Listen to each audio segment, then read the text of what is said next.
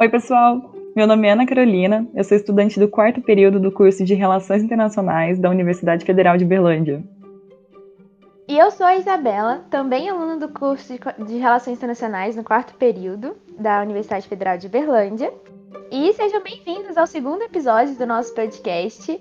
Como vocês bem sabem, quem ouviu o primeiro episódio, esse é um, esse é um podcast feito para um mini curso A Arte na Vida Pós-Colonial, o Cinema e as Realidades Estereotipadas. E ficamos muito felizes de estarmos aqui hoje falando sobre isso. Quem não assistiu Lionheart, precisamos avisar que vão ter vários spoilers no episódio. Então corre lá para assistir e volta aqui depois.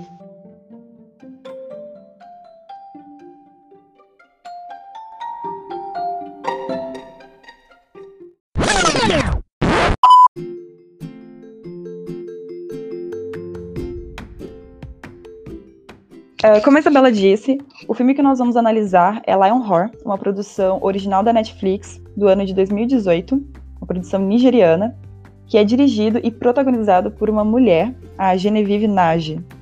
Esse filme conta a história da empresa de transporte chamada Lionheart, que em determinado momento o dono dela, que é o pai da Adese, a protagonista, tem que se afastar da liderança por problemas de saúde. Ele coloca então no seu lugar o seu irmão, o tio da Desi, que é um cara, digamos assim, sem tanta experiência nesse, nesse ramo. Ele é um cara muito mais, quando comparado com a Desi, incompetente. E a trama então se desenrola a partir disso. Eles começam a trabalhar juntos e descobrem que a empresa está perto de falir por causa de alguns empréstimos que o pai da Desi realizou anteriormente. E então a história basicamente gira em torno disso, da, de uma família trabalhando para manter uma, uma empresa funcionando. E por que, que a gente escolheu esse filme e como que esse filme se conecta com relações internacionais? Eu acho que o grande, a grande questão desse filme e, e o motivo de escolhermos ele é o fato dele ser uma produção que retrata um país da África, no caso a Nigéria. Além dele ser um filme que, que que mostra isso, né? Essa questão de ser um filme onde é, os próprios autores, os próprios produtores falam sobre sua história, e não é, sei lá, um filme estadunidense contando como é uma empresa de ônibus na Nigéria. Ele também é um filme que a gente vai falar mais pra, mais pra frente, e podemos classificá-lo como um filme feminista, pois é, como disse, uma produção é, dirigida e comandada por uma mulher, e tem ali dentro do próprio, do próprio roteiro, da própria narrativa, uma discussão é, de gênero, né, de, de, enfim, um debate social em relação às, às os papéis a, a de, desempenhados ali pelas mulheres e pelos homens e esse embate de feminista, digamos assim. Então, para quem entendeu, quem assistiu o filme vai entender o que a gente está falando. E é um debate muito legal e isso está dentro das relações internacionais. Toda a criação do filme, todos esses aspectos caracteriza muito bem para a gente fazer uma análise legal, ainda mais contrapondo com o filme passado que a gente já assistiu, que é o Mr. Pip. Então a gente pode fazer vários, é, várias comparações e, entre os filmes e, gerar um grande debate a partir disso.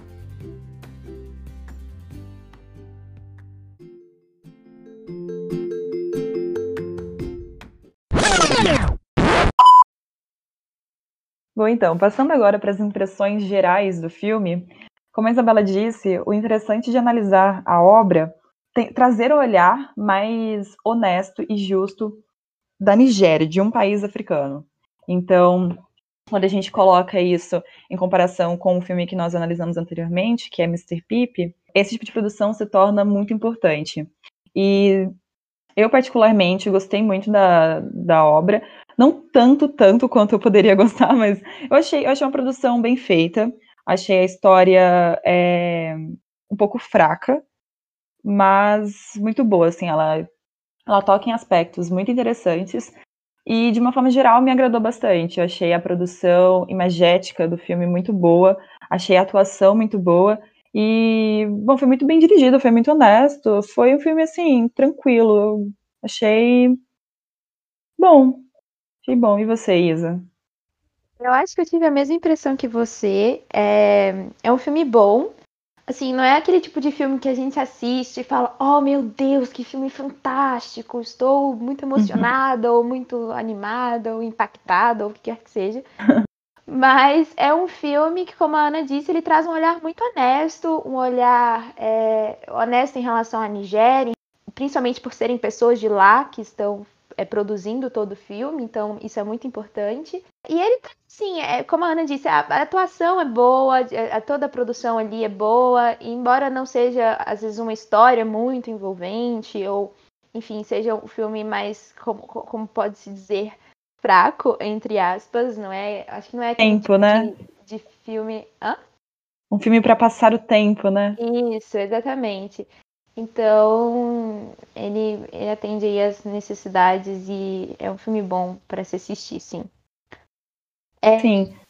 É, e para quem ouviu o primeiro podcast, Pipe, nós até mencionamos uma hora esse contraste entre o filme produzido por pessoas brancas e os filmes produzidos por pessoas negras, que realmente é, vem do território, de, de alguma parte do território africano. E o legal é que quando a gente fica de frente de uma produção cinematográfica como essa, Lion Horror, é, tudo, tudo parece muito mais realmente assim real. E essa que é a parte interessante de analisar esse filme. É tentar então ver o continente africano para uma outra perspectiva, no sentido de que, poxa, não é só sofrimento, e também acontecem, também tem como narrarmos histórias relativamente normais, sabe? Porque se a gente pegar, por exemplo, é, filmes brasileiros, nós temos filmes que são dramas, que retratam, fazem toda uma crítica social, toda uma crítica política, mas também há filmes que são filmes meramente de passar o tempo, como eu falei antes. Filmes que são simplesmente contando, retratando histórias triviais. E enfim, o, na África a gente também consegue encontrar produções desse tipo. Então, nós, é, a importância de assistir filmes com essa pegada é não ignorar o fato de que a África também pode produzir coisas comuns, digamos assim, histórias que retratam uma certa ah. normalidade. É. é. Então, como a gente está dizendo, é, fazer essa, esse contraste com o filme passado é, acaba sendo muito fácil, né? Porque é, foi um filme, o Mr. Pip foi um filme, né, todo produzido por pessoas brancas, etc. E, e retratam ali uma, uma certa realidade da África. E aí, quando você compara essa realidade que eles retratam com a realidade é retratada pelos próprios africanos, no caso os nigerianos, é uma diferença gritante, assim. E não é como se o filme, o Lionheart, ele não é como se eles ignorassem totalmente uma certa realidade ali conflituosa dentro do país deles, mesmo porque em nenhuma eles não mostram só a beleza ou a parte bonita da Nigéria, tanto que tem alguns momentos ali que eles mostram cenas onde você vê alguns lugares mais pobres, etc. E também a primeira cena do filme, que eu achei uma cena muito importante, para mim é a cena mais importante, uma das cenas mais importantes do filme, que é quando ela, quando eles estão lá fazendo um certo protesto na frente da empresa, eles começam os protestantes ali que eu acho que tem alguma coisa a ver com o sindicato, enfim, eles começam a brigar e aí a, a personagem principal, ela ela vai lá conversar e dialogar com eles e, e fala, olha, se você é nigeriano de fato, então para que que você tá, tá brigando desse jeito? Vamos ser, a gente consegue ser racional, a gente sabe dialogar, a gente sabe conversar e sabe resolver as coisas de uma maneira civilizada. A gente não é essa coisa é, brutal e, e enfim. É, e eu achei isso muito importante porque é uma pegada completamente diferente da, da pegada que o Mr. Pip traz, por exemplo, que é exatamente o oposto. Então, fazer esse contraste e enxergar isso através das lentes da, do pós-colonialismo é muito importante e faz a gente perceber e, e ter uma análise mais aguçada em relação a esses assuntos. Ah, sim, não, e entrar em contato com esse tipo de produção, na verdade, é uma ótima forma de da gente conseguir analisar filmes como Mr. Pip de uma forma ainda mais intensa, que a gente percebe um contraste ali. E muito bom você falar dessa primeira cena, porque realmente ela é muito emblemática, né?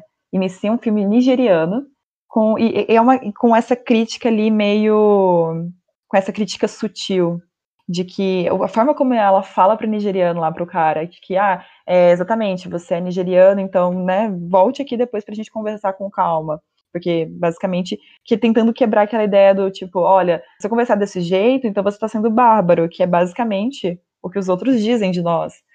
Além também que é, também já mostra um pouquinho daquela coisa feminista ali, daquele poder do feminino, sabe? A mulher, ela chega e ela se impõe. É, se eles realmente, tipo, levaram em consideração e tudo mais, é uma coisa que dá pra gente discutir aí. Mas o legal é que ela se impôs, ela conseguiu ser ouvida, e isso é muito legal também. Já começa, já mostra ali uma outra característica muito interessante do filme, que é essa pegada feminista, como você mencionou anteriormente. Pra mim, e... essa cena já valeu ah. o filme inteiro, assim.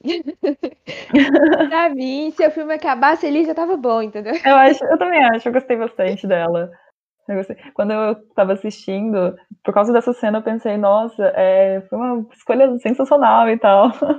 Sim, em outros momentos certeza. eu questionei isso, porque realmente eu estava tava tão presa ali no universo do Mr. Pip, e provavelmente nossos inscritos aí também, os inscritos do Minicuso, já estavam tão presos na pegada do Mr. Pip, que o filme é tão light, Lion Horror é um negócio tão tranquilo, tão uh, de boa, que até assusta, assim, com a diferença. Até estranha um pouquinho. Sim. Ah, e outra coisa que eu queria comentar também é que você falou sobre não mostrarem só a parte bonita da Nigéria e tudo mais. Isso também seria extremamente problemático, né? Porque a Desi, ela tá no universo ali de empresários. Então, assim, eles têm uma condição financeira confortável, são pessoas com uma classe boa. Ah, não, eles são muito ricos. É, são ricos.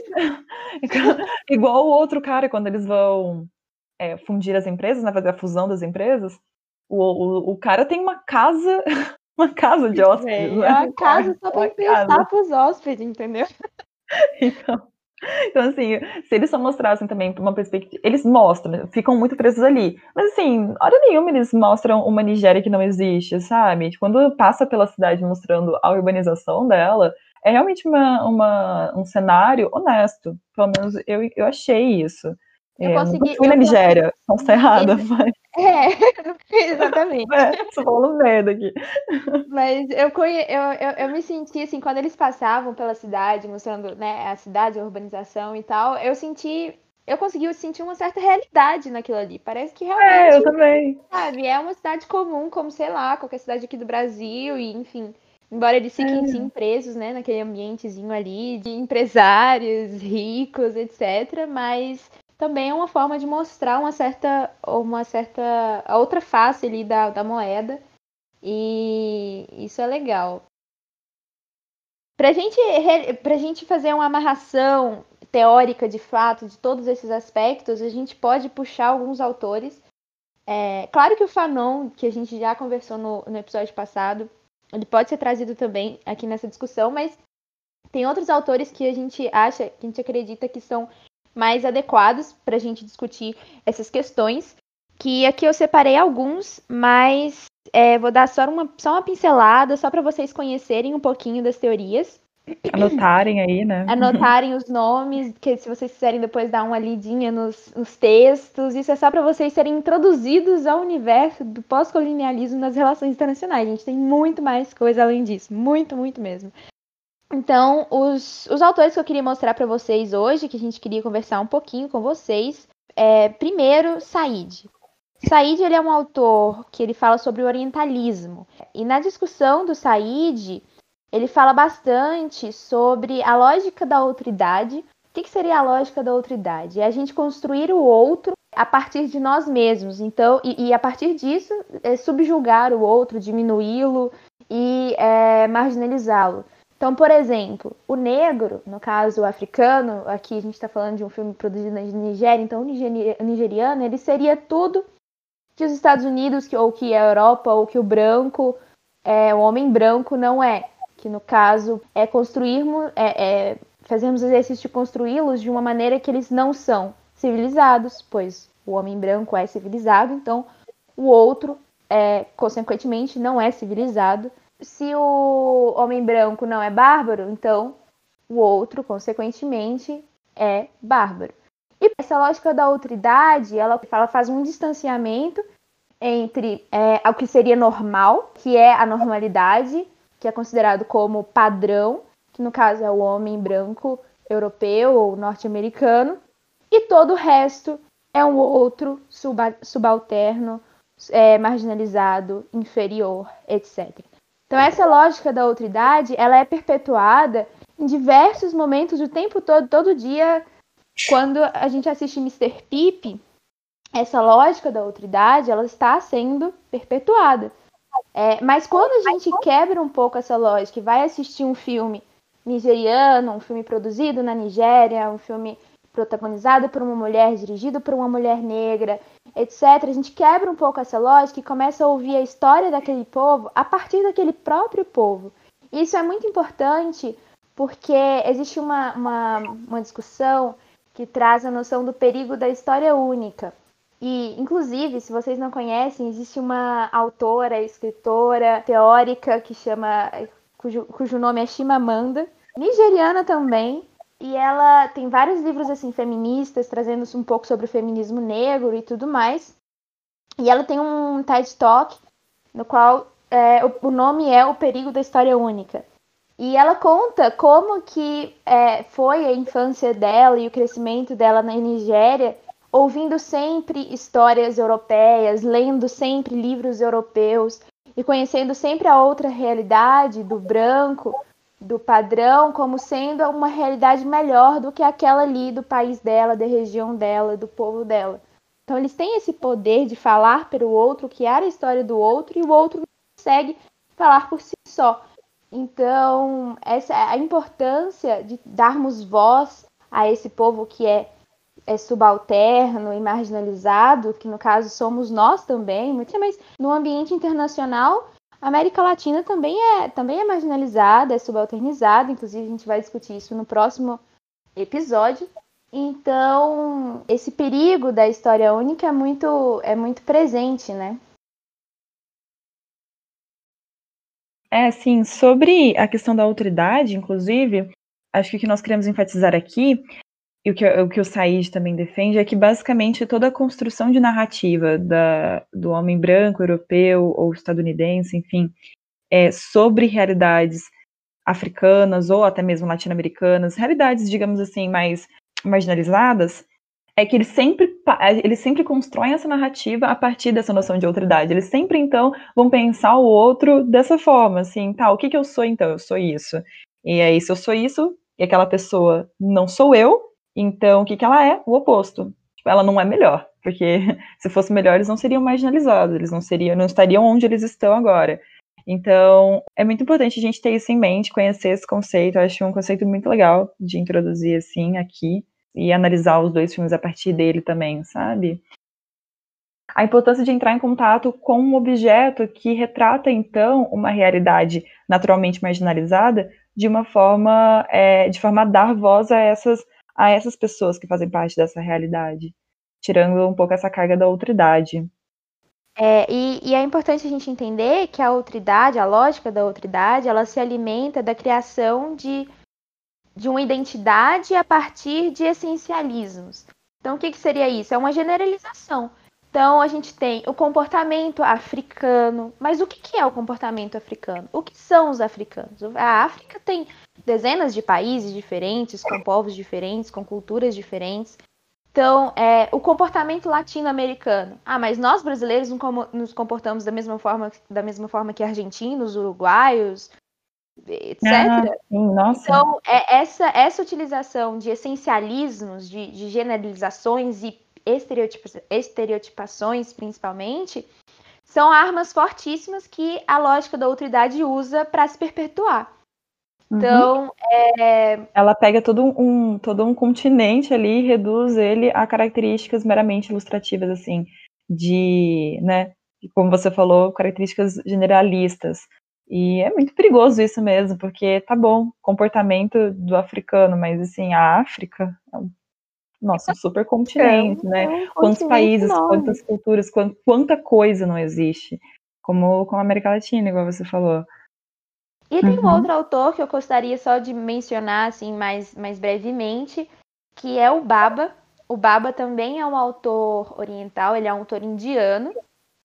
E ele fala um pouquinho também da, negação do outro. Também está um pouquinho nessa lógica da outridade, só que um pouquinho diferente. E ele diz, as elites, elas continuam narrando a história a partir da sua noção de hegemônica. E ele traz um debate muito profundo da estereotipia. E dentro desse debate da estereotipia, da criação de estereótipos, generalizações, etc., ele traz alguns conceitos que eu não vou abordar todos aqui, mas eu queria ressaltar o conceito da mímica, da mimetização. O que, que seria a mimetização? Seria a, a, relação do colonizador com o colonizado como sendo uma, uma relação de negação da diferença.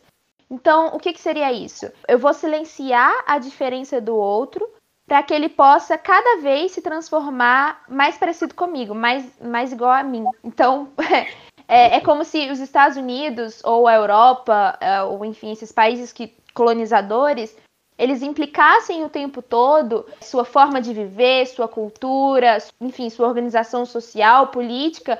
A gente se sente obrigado a, a se parecer com eles. Então, a gente tenta ao máximo consumir conteúdos que eles consomem, produzir de uma forma parecida com o que eles produzem, é, para que a gente se sinta é, mais incluído. É, é, exatamente, mais incluído, sendo, fazendo parte ali. Só que a verdade é que a gente nunca vai ser isso. Nós somos brasileiros, nós nunca vamos ser estadunidenses. Por mais que a gente tente consumir o que eles consomem, por, por mais que a gente aprenda inglês, por mais que a gente tenta, tente produzir de uma maneira que é mais parecida com o que eles produzem, seja artisticamente, politicamente, etc., nós nunca vamos ser norte-americanos. E isso é uma questão muito profunda. Então, por que, que é uma mimetização? Porque é, é como se fosse uma espécie de mímica. A gente está tentando fazer igual, a gente, a gente tenta se aproximar da realidade deles para sermos incluídos, ou pelo menos tentarmos fazer parte dessa hegemonia, mas nós não vamos fazer parte, nós não vamos nunca ser esse, esse, é, essa hegemonia, porque nós temos a nossa própria história, nós temos a nossa própria realidade que é diferente e ponto. Então essa negação da diferença, essa busca pela negação da diferença, ela é em vão. Tem alguns outros conceitos que ele traz, caso vocês tenham interesse em, em conhecer, podem procurar o texto, enfim, do Baba, é uma discussão muito legal.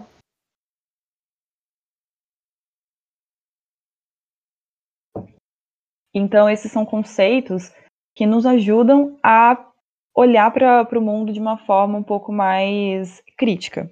Por isso que nós estamos levantando eles aqui, por isso que nós achamos que é interessante é, vocês, inscritos do minicurso, ou meros ouvintes, é, saberem.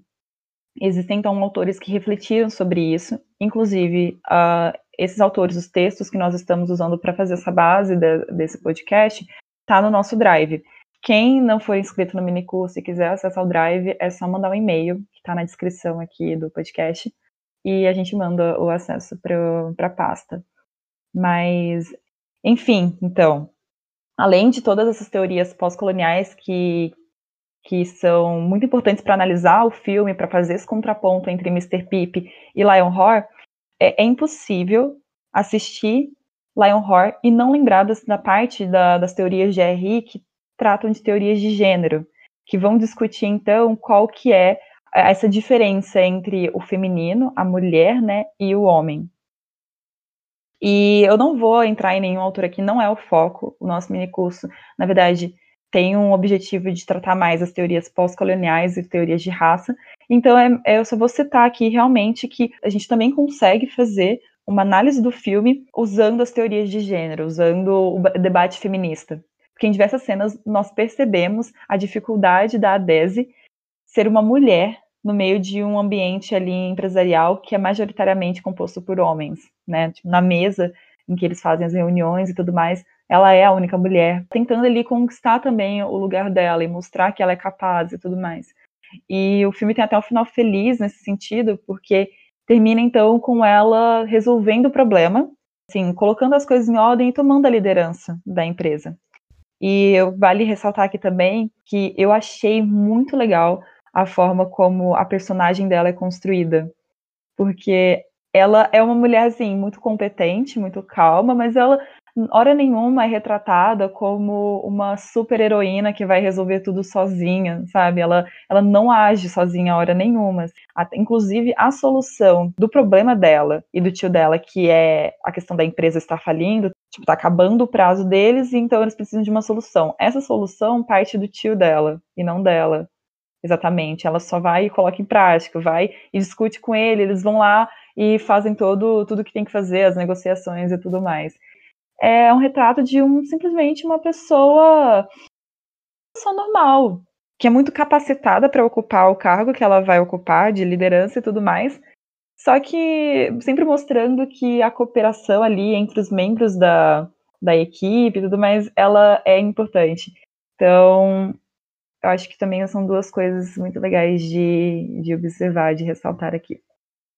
E é interessante a gente perceber isso quando a gente faz um contraponto com quase que qualquer filme blockbuster hollywoodiano, onde quase sempre tem ali um homem branco salvador é, uhum. que faz tudo, que resolve tudo, um Brad Pitt da vida, que tá ali uhum. E salva todo mundo. Então é, é legal a gente fazer essa comparação, né? Contar, Sim, então.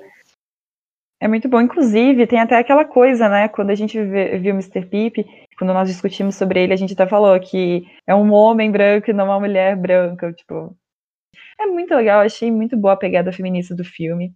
Tem a cena também em que ela está negociando com alguma pessoa e o tio dela tá junto.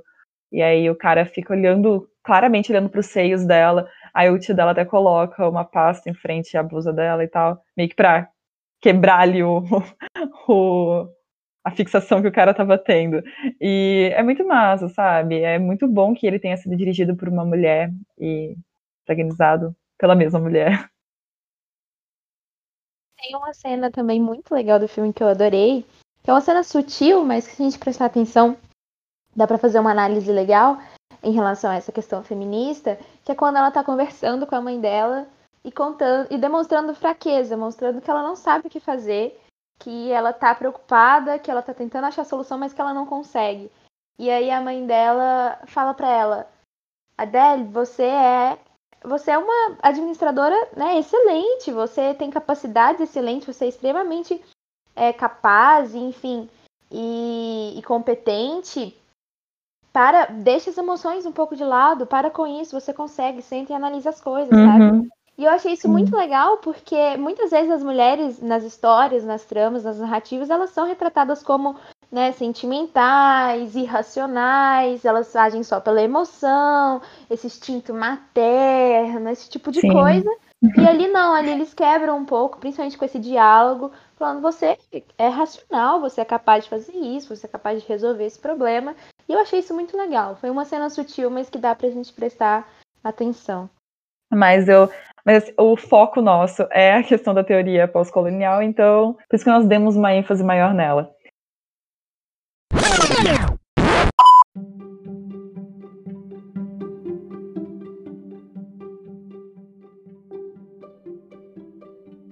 O ponto é, então, é, nós precisamos normalizar esse tipo de obra cinematográfica que com pessoas negras africanas que se passam em território africano e tal, e para que a gente pare é, de sempre vinculá-los a, a, temas como violência, bestialidade e sofrimento. Esse é o grande, essa é a grande questão do filme. Eu acho de, de por que escolhemos o filme. Eu acho que talvez os, os inscritos tenham até ficado um pouco confusos assistindo, pensando que diabos isso tem a ver com RI. E a trama realmente, diretamente, não muita coisa, mas tudo que constrói ela tem. Então, é, é com esse intuito que nós viemos aqui analisar Lionheart, por isso que nós passamos Lionheart para vocês. E lembrar também que é o primeiro filme nigeriano da Netflix, e é muito bom que nós viemos a apoiar esse tipo de produção, sabe? Uma hora ou outra parar, entrar na Netflix e assistir uma obra africana é muito importante. Não só africana, mas assim, é uma obra latino-americana, uma obra asiática. asiática qualquer, na verdade, uma obra oriental de uma forma geral. Então, assim, é isso que nós estamos propondo aqui para vocês. E é legal a gente pensar, é, então, concluindo aqui, que é importante a gente dar voz aos protagonistas dessas histórias que muitas vezes são marginalizadas, que são histórias construídas por outros, né? Que sejamos capazes de construirmos nossas próprias histórias, que possamos dar, dar voz aos marginalizados, né? Na verdade, que eles possam uhum. ser ouvidos, porque voz eles já têm. É, então, exatamente. É... é, acho que essa é, é a reflexão final que a gente consegue fazer com esse, desse debate entre, entre, os, entre os filmes e o contraste que a gente faz entre uhum. eles. E lembrar que é um exercício que tem que ser feito de forma contínua, sabe? É, agora, depois de todas as atividades do mini curso e tudo mais, o que vocês vão perceber que a proposta nossa mesmo, assim, que o objetivo é fazer com que a gente questione algumas formas é, artísticas que chegam até nós, alguns tipos de, algumas informações que que nos são dadas sobre o continente africano e demais lugar, locais que são marginalizados. Então, é isso. Esses são os méritos do filme. Uh, talvez o maior demérito dele seja só a questão da narrativa mesmo, da trama. Algumas pessoas podem ficar super empolgadas com, com o tema, outras não. É uma coisa aí de opinião realmente pessoal mesmo. Mas acho que sim, é, uma, é um filme bom, bom de analisar, bom de assistir. E é importante que a gente pare um pouco na vida também e dê, como eu disse, e dê atenção para essas obras de locais como a Nigéria. É isso, Isa?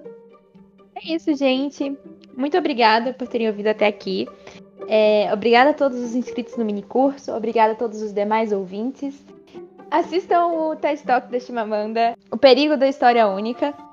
Ele é muito explicativo para a gente conseguir entender essa, essa noção. Então, e é curtinho, assim, acho que tem uns 25 minutos mais ou menos só. Então assistam, gente, tá no YouTube.